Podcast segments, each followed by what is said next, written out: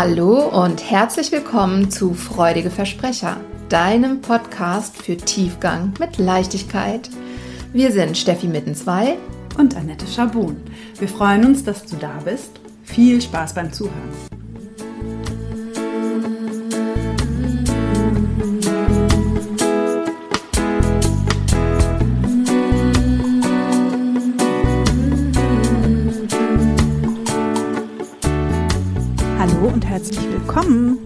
Liebe Hörerin, liebe Hörer, liebe Steffi und liebe Juli.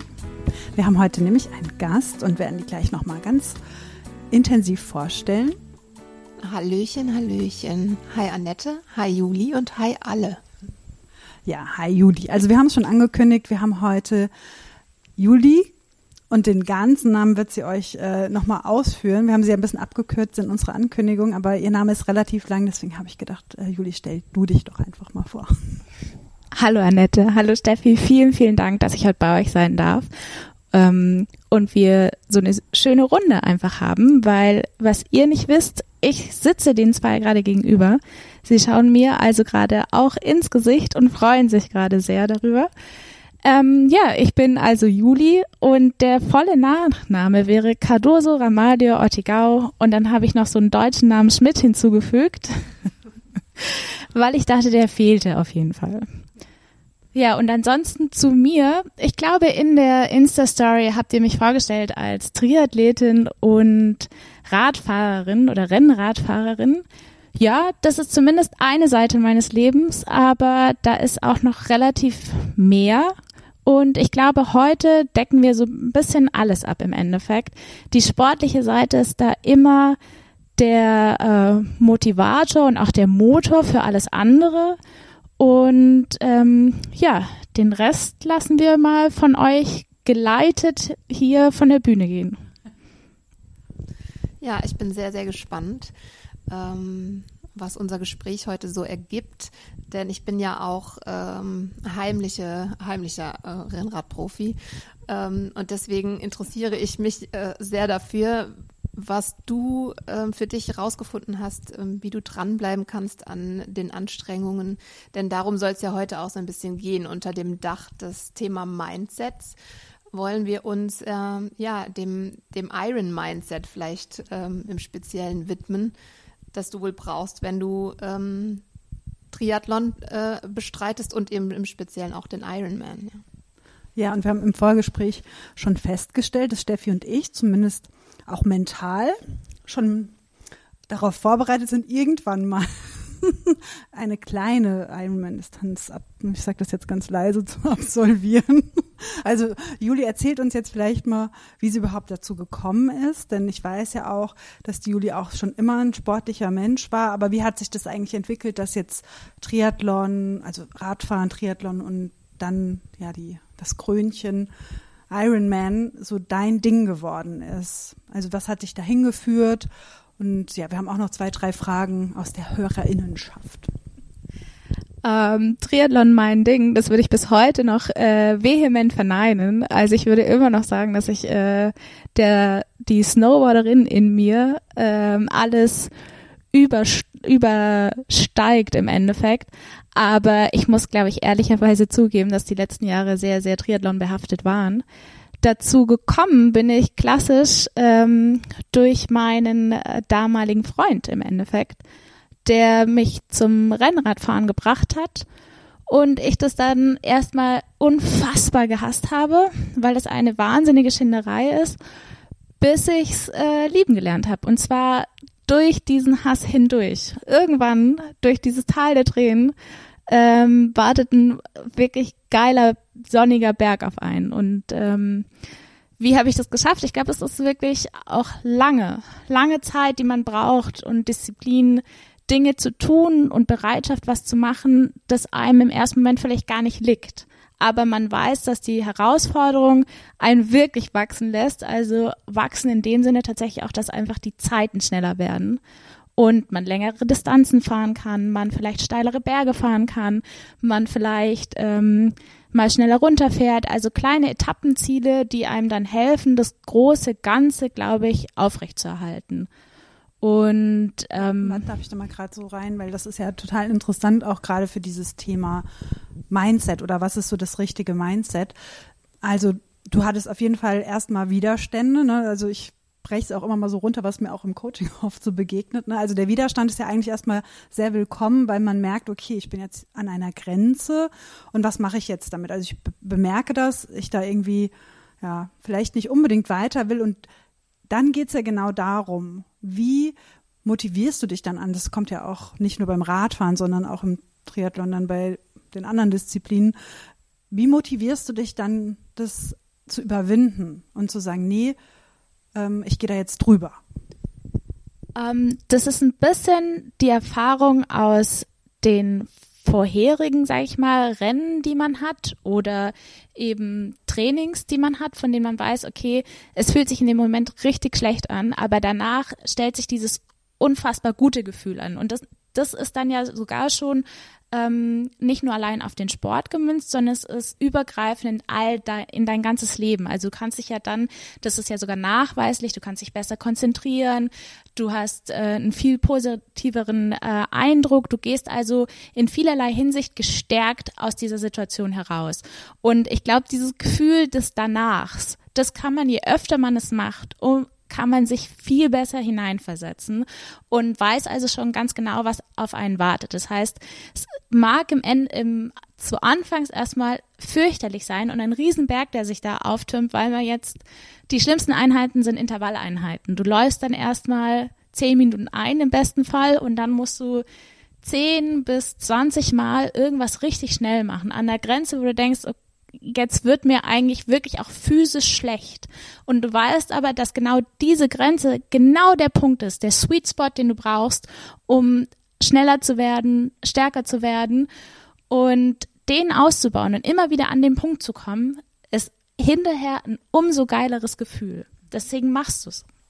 Oder ich. Mhm. Und ähm, was ich aber ganz spannend finde, wenn ich es richtig verstanden habe, dann bist du ja erstmal nicht nur dazu gekommen, sondern auch dran geblieben, ähm, so romantisch gesagt, aus Liebe. Ja, also schon aus, aus so einem Verbindungsthema, oder? Oder um, ähm, Wettbewerbsgeist. Wettbewerbsgeist. Okay, ich kenne Julis Mann.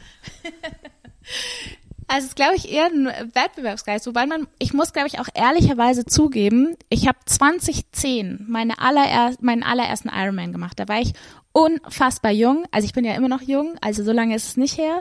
Aber in Wahrheit ist es schon eine Weile her.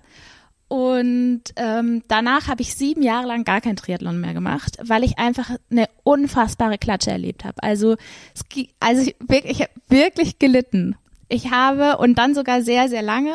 Man leidet dann so 13 Stunden, leidet man und muss trotzdem einen Schritt weitermachen, bis man endlich über diese Ziellinie äh, gelangt. Und das hat mich schon wahnsinnig demotiviert. Ich habe eigentlich gedacht, dass ich das nie wieder machen würde.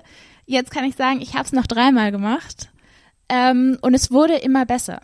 Man wird besser ähm, und kommt besser durch Leidensphasen, weil eben, und da spielt eben das Mindset äh, die wichtigste aller Rollen, also du kannst physisch dich so unfassbar gut vorbereiten, wenn du dich mental nicht fixiert hältst und fokussiert hältst, verlierst du dieses Rennen. Oder ich meine, wir reden immer noch davon, ich bin eine Altersklassenathletin, also ich verdiene nicht mein Geld äh, mit dem Sport.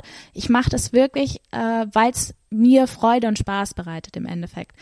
Und ich habe Rennen bestritten, eben 2010, da habe ich mich permanent 13 Stunden gefragt, was zur Hölle mache ich hier eigentlich? Warum sitze ich nicht wie jeder andere auf einer Couch und esse Chips und äh, genieße die Sonne oder entspann mich einfach. Warum laufe ich jetzt hier einen Schritt nach dem anderen? Das macht doch überhaupt gar keinen Sinn. Äh, 2010 habe ich keine Antwort darauf gefunden. Und das war, glaube ich, dann im Endeffekt der Grund, warum ich es nicht mehr gemacht habe, äh, weil ich an den Punkt nicht mehr kommen wollte. Und ähm, ich bin nicht mehr an den Punkt gekommen, weil ich dann viel später auch verstanden habe, dass ich ich muss mich besser vorbereiten. Und das bedeutet auch, ich muss mich mental darauf vorbereiten. Und ich muss mich mental darauf vorbereiten, dass es halt einfach scheiße wird. Es wird ein unfassbar langer, anstrengender Leidensweg, aber ich kann das zu Ende machen. ich kann das Ding ähm, schneller zu Ende machen. Ich bin stärker, als ich es äh, je gewesen bin. So gehe ich zumindest jetzt immer an den Start und ähm, fühle mich danach einfach unfassbar gut.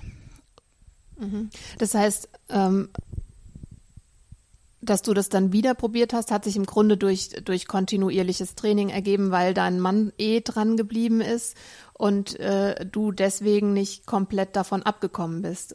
Oder wie, wie muss ich mir das vorstellen? Ja, es war eher so, dass ich schon davon weggekommen bin und ich auch erst ordentlich Abstand äh, dazwischen gebracht habe.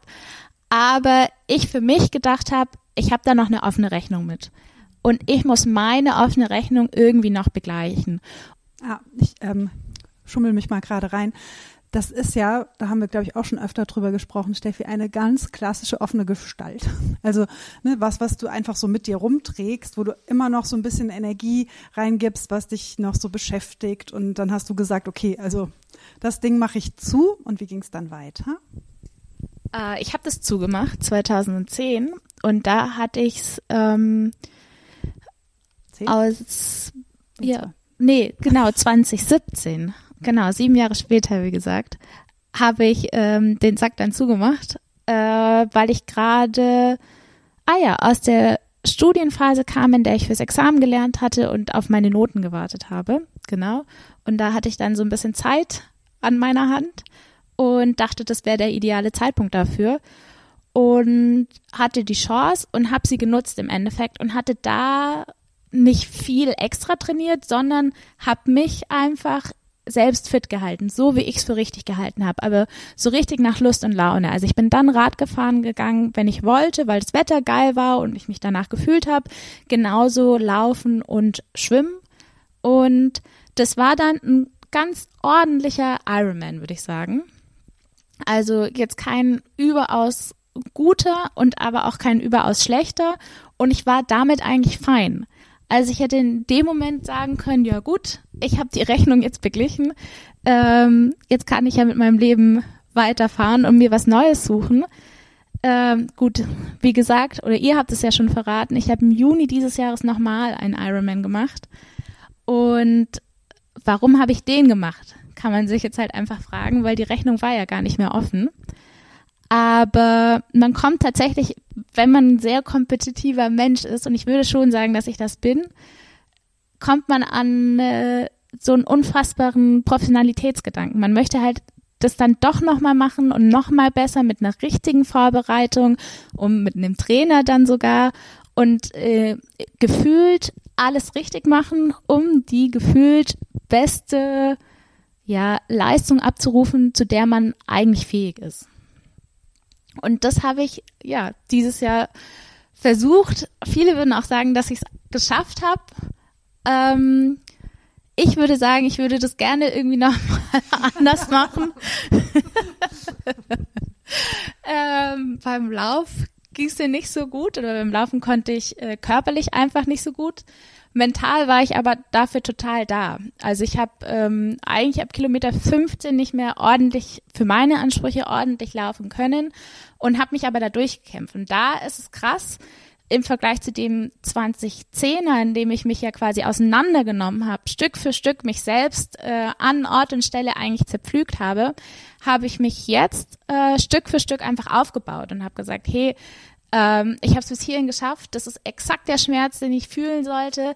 Es wird jetzt vielleicht einfach noch schwerer, aber es ist nicht schlimm, weil ich schaff's auf jeden Fall ins Ziel. Juli, sag doch bitte nochmal, ähm, wir haben ja vielleicht keine Iron-Hörerschaft, die genau die Distanzen kennen. Wie lange sind denn die Distanzen? Was heißt es beim Laufen, wenn man bei Kilometer 15 Schmerzen hat? Und wie viele Kilometer muss man dann noch damit laufen?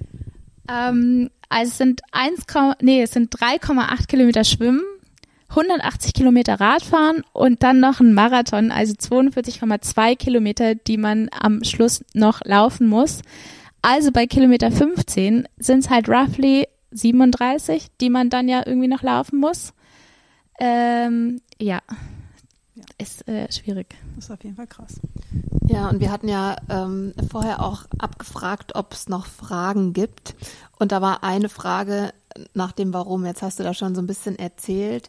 Ähm, gibt es sowas wie ein größeres Warum über allem oder sind es wirklich, äh, ist es wirklich immer von Mal zu Mal so dieses, ach, eigentlich könnte da noch ein bisschen mehr gehen?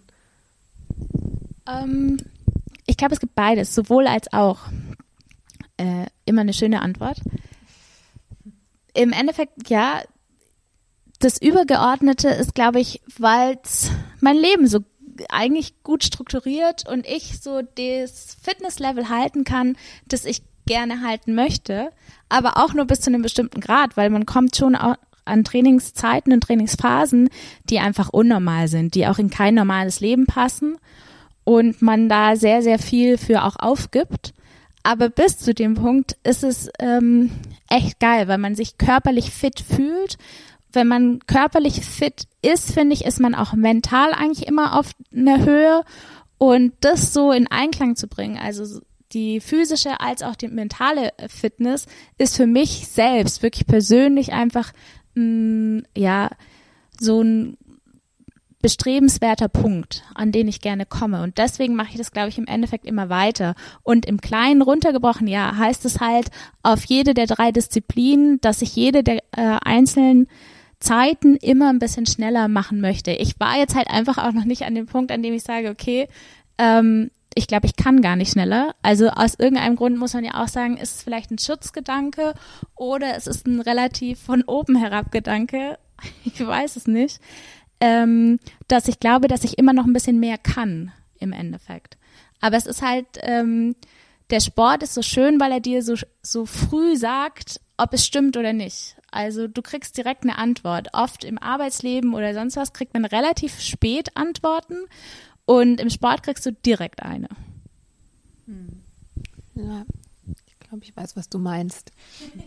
Du hast auch gesagt, ähm, dass du in den zweiten, in 2017, ja mit einem ganz anderen Mindset reingegangen bist. Und du hattest auch gesagt, dass du dich mehr auf dieses Mindset-Thema vorbereitet hast, ähm, also auf diese mentale Stärke.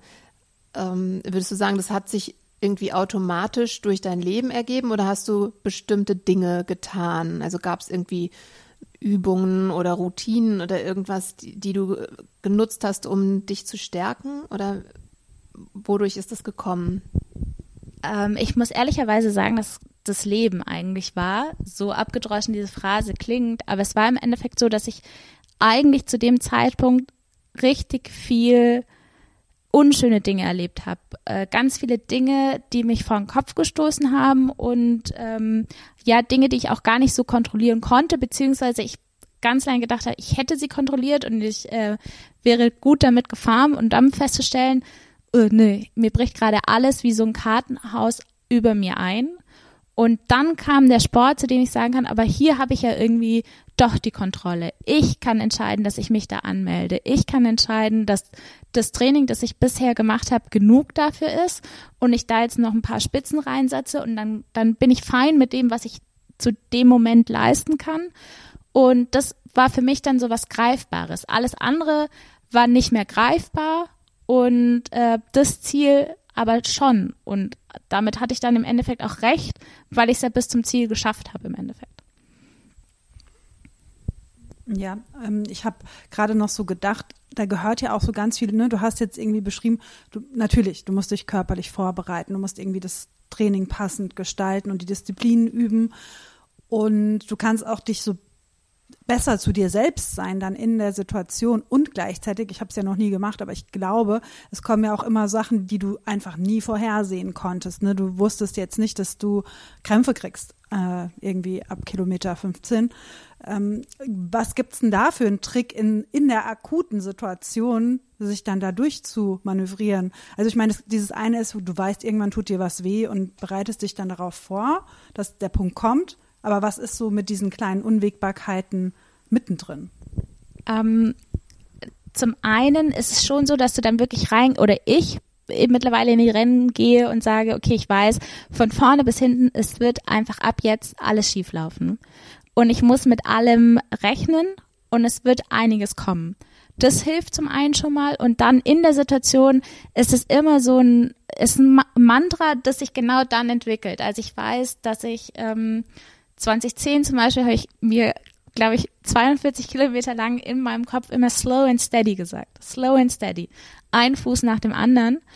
Und jetzt dieses Mal bei Kilometer 15 mit dem Schmerz habe ich mir wirklich gesagt, der Schmerz ist richtig. Das, was du jetzt fühlst und so, wie du dich gerade fühlst, so ist es richtig. So musst du dich fühlen, so sollst du dich fühlen und so fühlen sich die anderen auch. Und die halten das auch aus und du kannst es aushalten. Du warst in dieser Situation auch schon und du hast es auch geschafft. Deswegen schaffst du es jetzt auch. Ich finde, das ist ein ganz, ähm, ganz eine, eine spannende Erkenntnis. Ähm, diese die Erkenntnis, ich kann das aushalten. Ich glaube, das macht viel aus, wenn man ähm, in Schmerz ist, ob das jetzt ein physischer Schmerz oder ein psychischer Schmerz ist, ja, also eine, eine herausfordernde Situation, ähm, wenn, wenn du irgendwie die Gewissheit in dir trägst, das ist schon okay, ich kann das halten. Ähm, weil ich die Erfahrung gemacht habe und das auch immer wieder beobachte, Menschen, die schon äh, mit dieser Grundannahme, ich kann nicht mehr, ähm, ich halte das nicht aus, ähm, an eine Sache herangehen, die äh, äh, mobilisieren in sich eine ganz andere, ich würde mal sagen, geringere Kraft. Ja, und wenn du, wenn du weißt, okay, ja, das ist gerade echt mega unangenehm, aber ist nicht schlimm, weil ich, ich kann das, ich kann das halten. Ähm, ja, lässt es einen, glaube ich, eher durchhalten auch. Und ich glaube, dass es sogar dazu führt, dass du am Ende nochmal ein anderes, eine andere Befriedigung mit rausnimmst, ein anderes Wohlgefühl mit rausnimmst, ähm, weil dir der, der Schmerz so bewusst war auch und du halt nochmal eine ganz andere Zufriedenheit hast, weil du sagst, ja, das war krass und ich habe es geschafft. Ne? Und ich könnte mir vorstellen, also so geht es mir zumindest auch bei extremen Bergtouren, die wir machen, ähm, dass, dass dieses Gefühl am Ende, auch wenn es vielleicht ein Jahr her ist, ähm, aber das ist der Motivator teilweise dann auch, beim nächsten Mal durchzuhalten. Und dann tut es meistens noch mehr weh, weil man sich halt eine neue Herausforderung sucht. Ähm, aber man weiß, das wird sich lohnen am Ende und dann beißt man halt die Zähne zusammen. Ne? Definitiv. Das macht es ja im Endeffekt oder dadurch wird es verständlicher, dass man sich immer wieder für solche Rennen oder äh, Challenges im Leben entscheidet, weil man immer weiß, man kann ein Stückchen länger. Man hat es schon mal gehabt, also werde ich diese Situation auf jeden Fall nochmal schaffen und sogar nochmal besser, egal wie schlecht sie im Endeffekt ist. Also definitiv, das, das ist das der Grund, warum man das im Endeffekt alles macht. Ja, ähm, ich hatte gerade auch noch so den Impuls, also du bist einfach total gestärkt, hast du gesagt, für dein restliches Leben. Und das ist ja, ne, also wir haben jetzt na, wahrscheinlich Hörerinnen und Hörer, die auch nicht vorhaben, äh, sich in diese, mal gehe ich von mir selbst aus, in diese extreme Situation zu begeben. Und gleichzeitig gibt es ja trotzdem Punkte, wo du, die man übertragen kann. Was nimmst du denn mit für, du hast ja, das hast du ja auch am Anfang schon so angeschnitten, da können wir auch nochmal drauf eingehen, du hast ja noch Zillionen andere Rollen, außer dass du Sportlerin bist, ne? Also Juli hat eine Familie, die Juli hat auch noch einen Job, also sie hat ja gesagt, sie verdient mit dem Sport kein Geld, nicht hauptberuflich, so, du machst ja auch noch einen normalen Job, im, am Rechner. So was, ähm, was ziehst du denn daraus? Also was nimmst du denn mit wie gehst du denn dann im Job vielleicht anders rein oder mit deinem Sohn? Was gibt es da so für Punkte? Ähm, ich nehme vor allem die Disziplin mit und die, die, die, nicht die Möglichkeit, aber die Fähigkeit, den Moment, in dem man gerade ist, genau zu leben. Das heißt, wenn ich arbeite, arbeite ich zu 100 Prozent und fokussiert und habe eben keinen ähm, ja, Nebel im Kopf, sondern den habe ich mir durch den Sport am Morgen am besten schon äh, gelichtet. Das hilft mir da tatsächlich. Ähm, die Struktur, weil ich meinen Tagesplan und Tagesablauf einfach wirklich strukturieren muss, um alles da reinzubekommen. Sonst schaffe ich eben nicht rechtzeitig äh, ja meinen Sohn von der Kita abzuholen oder ich schaffe meinen Sport nicht. Äh, das heißt, ich muss eine wahnsinnige Disziplin an den Tag legen, die ich aber halt schaffe, weil ich, ich muss drei Disziplinen an dem, an dem Renntag schaffen. Also denke ich, ich schaffe immer drei Dinge an meinem Tag. Also ich schaffe die Arbeit, ich schaffe den Sport und ich schaffe eben dieses Familienleben. Auch ähm, egal wie krass es ist. Und ich lebe halt jeweils diesen einen Abschnitt des Tages zu 100 Prozent. Und ich glaube, das habe ich definitiv ähm, durch den Sport gelernt. Im Endeffekt, weil man sonst schon sehr dazu verleitet wird, also gerade heutzutage, sich von allem irgendwie ablenken zu lassen.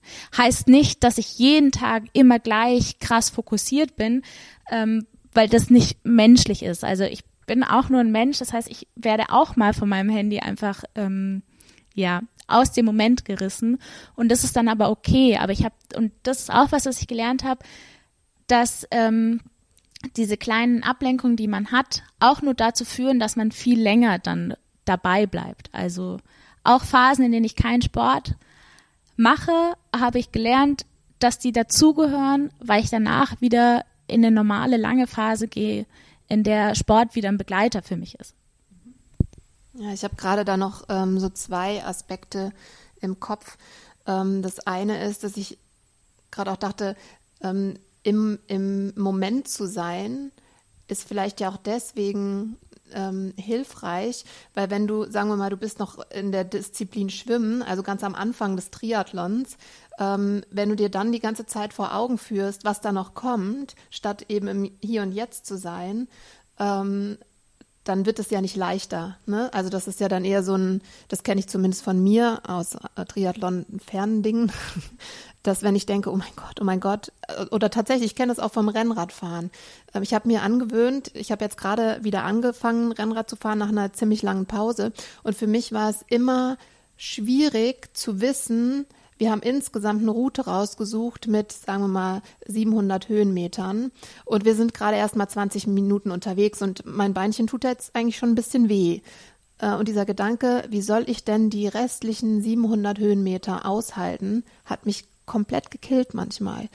Ähm, und jetzt denke ich, ich fahre genau hier. Ich bin hier, ich bin hier. Ich gucke auch teilweise dann einfach auf meine Füße und nicht nach vorne, weil ich finde, eine Steigung tut viel weniger weh, wenn du sie nicht siehst. Wenn du nicht von unten schon denkst, oh mein Gott, der Berg, der hört ja niemals auf.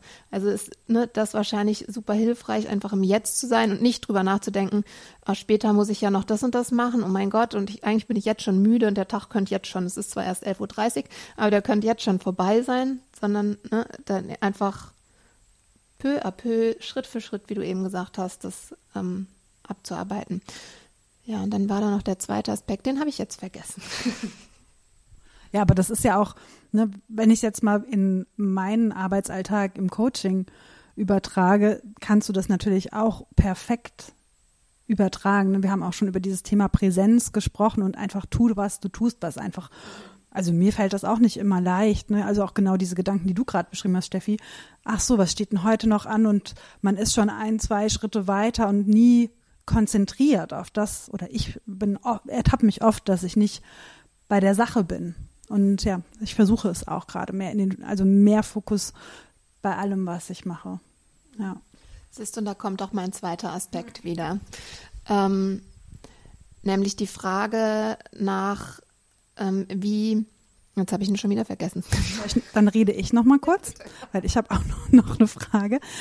Vielleicht äh, weiß nicht, ob wir da jetzt schon wieder von wegdriften, aber was mich natürlich noch interessiert, du hast es jetzt eben schon so ein bisschen angedeutet. Es gibt so Phasen, wo du vielleicht auch weniger Sport machst.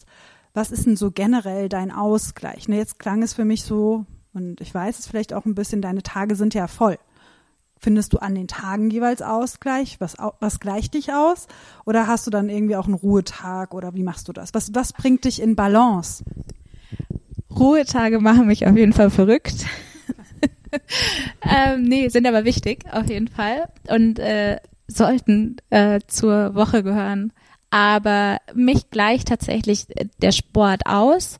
Aber das ist zum Beispiel einer, den ich dann um 6 Uhr morgens in der Früh mache, wenn ich das Glück habe, muss man auch sagen, dass ähm, meine Familie schläft und ich mich da rausschleichen kann und dann eine halbe Stunde bis Stunde einfach nochmal äh, mit körpereigenem Gewicht Trainings einfach absolviere, die mich dann zum allerersten Mal auch schon zum Schwitzen bringe an den Tag und eben mir aber helfen, diesen Nebel im Kopf am Morgen direkt einfach mal zu lichten. Und dann gehe ich schon mal energetisch ganz anders den Tag an. Das merke ich vor allem immer dann, wenn ich das zum Beispiel nicht mache, weil ähm, ja, man kann nicht jeden Tag um 6 Uhr morgens aufstehen.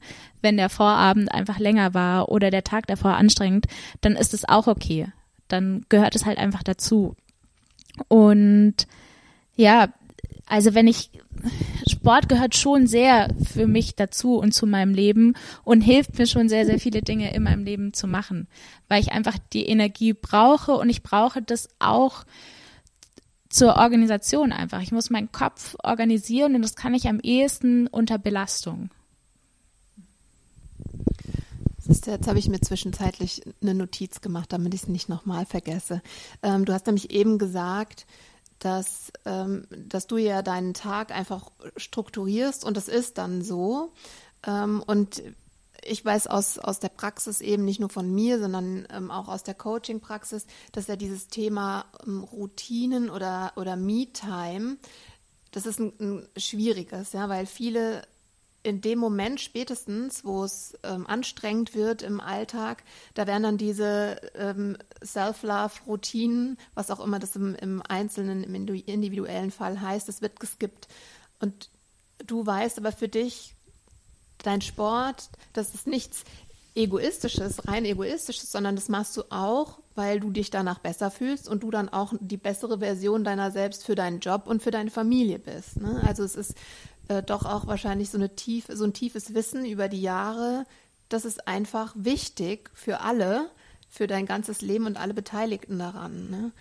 Ähm, also etwas eigentlich, was man, was man sich so vielleicht auch jetzt mitnotieren kann, ähm, zu gucken, was einem gut tut. Es muss ja nicht unbedingt äh, Triathlon sein, ja, aber was, was tut mir wirklich gut und das sollte man fest integrieren und die Entscheidung getroffen haben, das mache ich einfach, vielleicht auch an einem Tag, wo ich gerade keinen Bock habe. Ja. Exakt, also genau darum geht's. Ganz viele denken immer, als Sportler müsse man 100 Prozent immer motiviert sein und man würde nur durch Motivation die Trainings absolvieren. Aber die Wahrheit ist, dass egal welcher Sportler und auch wenn ich mich da jetzt weit aus dem Fenster lehne, weil ich selber nicht bin, aber auch als Profisportler bist du nicht 100 Prozent jeden Tag motiviert, sondern du machst manchmal auch Trainings einfach, weil es da steht. Einfach, weil du weißt, du musst es abhaken. Und aber egal wie, ob durch Motivation oder ein gezwungenes Training, danach fühlst du dich immer 100% besser und kannst 100% deines restlichen Tages einfach viel besser verarbeiten, egal was auf dich zukommt. Und da geht es jetzt nicht nur darum, dass immer alles positiv und toll ist, sondern auch wenn ähm, mal irgendwas Negatives passiert, im Job irgendwie gerade alles schief läuft, ist es händelbarer, weil man ja mit sich selbst ein bisschen zufriedener ist, man ähm, in sich selbst ein bisschen mehr ruht, man mit sich selbst ein bisschen ja freundlicher umgehen kann. Wir wollen immer gleichzeitig sprechen. Aber als du es jetzt so gesagt hast, und wir haben es jetzt gerade in diesem Kontext Mindset auch schon öfter angesprochen, also was du eigentlich machst, ist ja, du baust dir sozusagen deine fette neuronale Autobahn, weil du die Belohnung kennst. Ne? Und dieser Weg ist dann schon so vorgefräst, ich sag mal gefräst, das klingt eigentlich voll fies, gell? Aber so, ne, diese, dieser Weg, ah, okay, ich trainiere irgendwann heute an diesem Tag und guck mal, wie ich alles andere so plane, ist ja dein Go-To. Und ja, das hast du dir erarbeitet. Und wenn man sich auf den Weg macht und es auch möchte, dann gibt es natürlich dieses Schlüsselchen Disziplin, das erstmal eine Weile auch so zu machen, bis man da sich einen Weg gebahnt hat, ne? Mhm.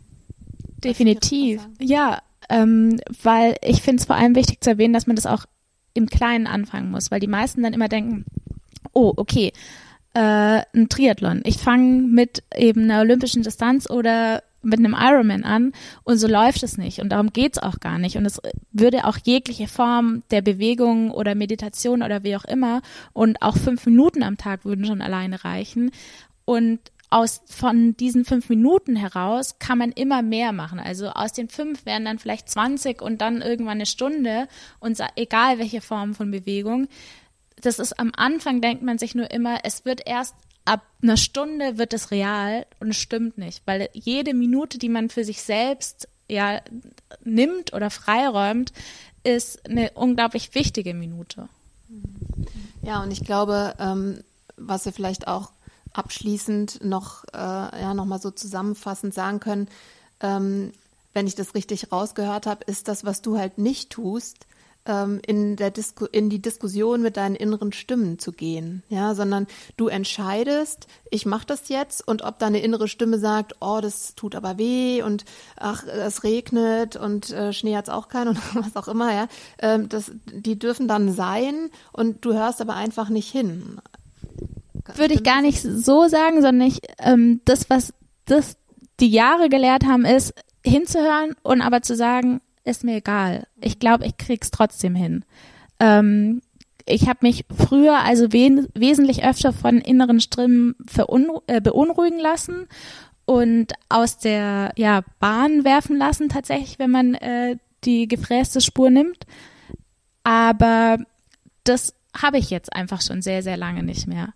Und ich glaube auch, dass das einfach Teil des Prozesses im Endeffekt ist. Also es ist auch was, was sich nicht von heute auf morgen einstellt und ich glaube auch nicht einstellen wird. Und es ist auch so, dass ich weiß, das ist nach wie vor ein dynamischer Weg. Also vieles in meinem Leben sind oder andersherum, nichts in meinem Leben ist eine absolute Konstante, sondern es ist alles einfach dynamisch und solange es funktioniert, solange ich mich damit wohlfühle und gut fühle, mache ich's.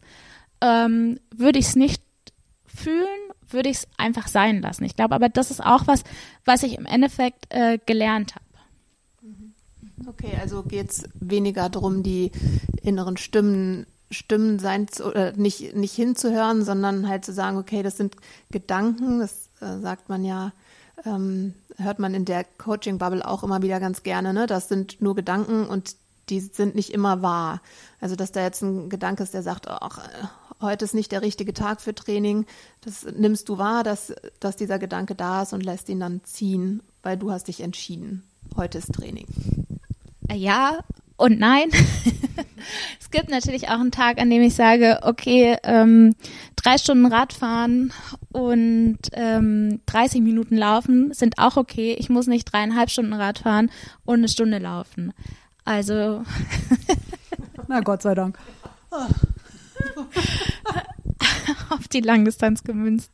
Ähm, nee, also auch das ist ein Teil dessen, dass das alles dynamisch ist. Also es ist, es muss nicht immer exakt genau so laufen. Es kann ja auch gar nicht. Also ihr beiden habt auch Kinder, ihr wisst, wie es ist. Also, und da muss ich zugeben, wenn also in meinem aufgebauten äh, Tagesplan halt irgendwas falsch läuft, wie äh, Worst-Case-Szenario ist immer ein krankes Kind, ähm, dann ist es scheiße, dann trainiere ich auf jeden Fall an dem Tag nicht. Oder ich hatte das Glück und habe diese 6 Uhr morgens Einheit schon gemacht.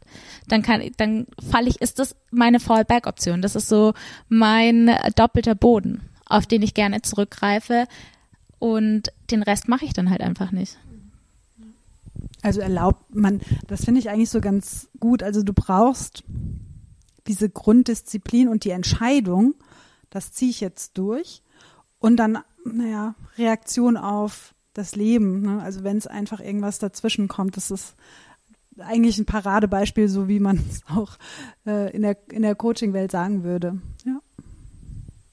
In der Tat so. Ich ja. habe jetzt auch in zwei Wochen einen anderen Triathlon. Das ist quasi nur die Hälfte von dem, den ich im Juni gemacht habe. Aber ich glaube, ich habe einen Haufen mehr Respekt und mehr Angst vor dieser Halbdistanz, als ich es vor der ganzen hatte und habe, weil ich weniger trainiert. Ich habe geschludert. Also ich habe trainiert, wie ich mehr oder minder wollte und habe mich entschieden, den Plan ein bisschen zu ignorieren, weil es äh, sich für mich besser angefühlt hat. Und jetzt habe ich aber das Problem, dass ich weiß, der Schmerz nächst in zwei Wochen wird auf jeden Fall groß und da muss ich durch. Aber also ich lache, während ich das sage, weil es trotzdem gut wird. Wir drücken dir auf jeden Fall die Daumen.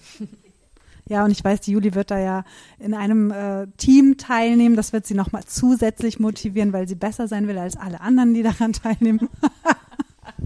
Ja, also Wettbewerbsgedanke ist auch immer so ein ganz guter Ansporn. Er hilft auf jeden Fall. In dem Fall ist er aber auf jeden Fall ein reiner Gedanke, weil es sind auf jeden Fall Jungs und zwar richtig gut trainierte Jungs, gegen die ich da antrete und ich mich einfach freue, mit denen zusammen im Team dieses Ding zu machen auf jeden Fall. Okay. Juli, vielen Dank, dass du da warst. Ich fand es super interessant und spannend. Und ja, viel Erfolg in zwei Wochen. Danke euch beiden, dass ich hier sein durfte. Ja, wundervoll. Es war sehr, sehr schön. Ja, also. dann ähm, wünschen wir auch euch ähm, alles Liebe. Wenn ihr noch Fragen habt, schickt uns die gerne noch nach. Dann ähm, interviewen wir nachträglich die Juli nochmal. ähm, ja, aber vielleicht habt ihr auch irgendwie eine, eine eigene Geschichte damit und wollt die teilen. Immer her damit. Und dann bis zum nächsten Mal. Tschüss.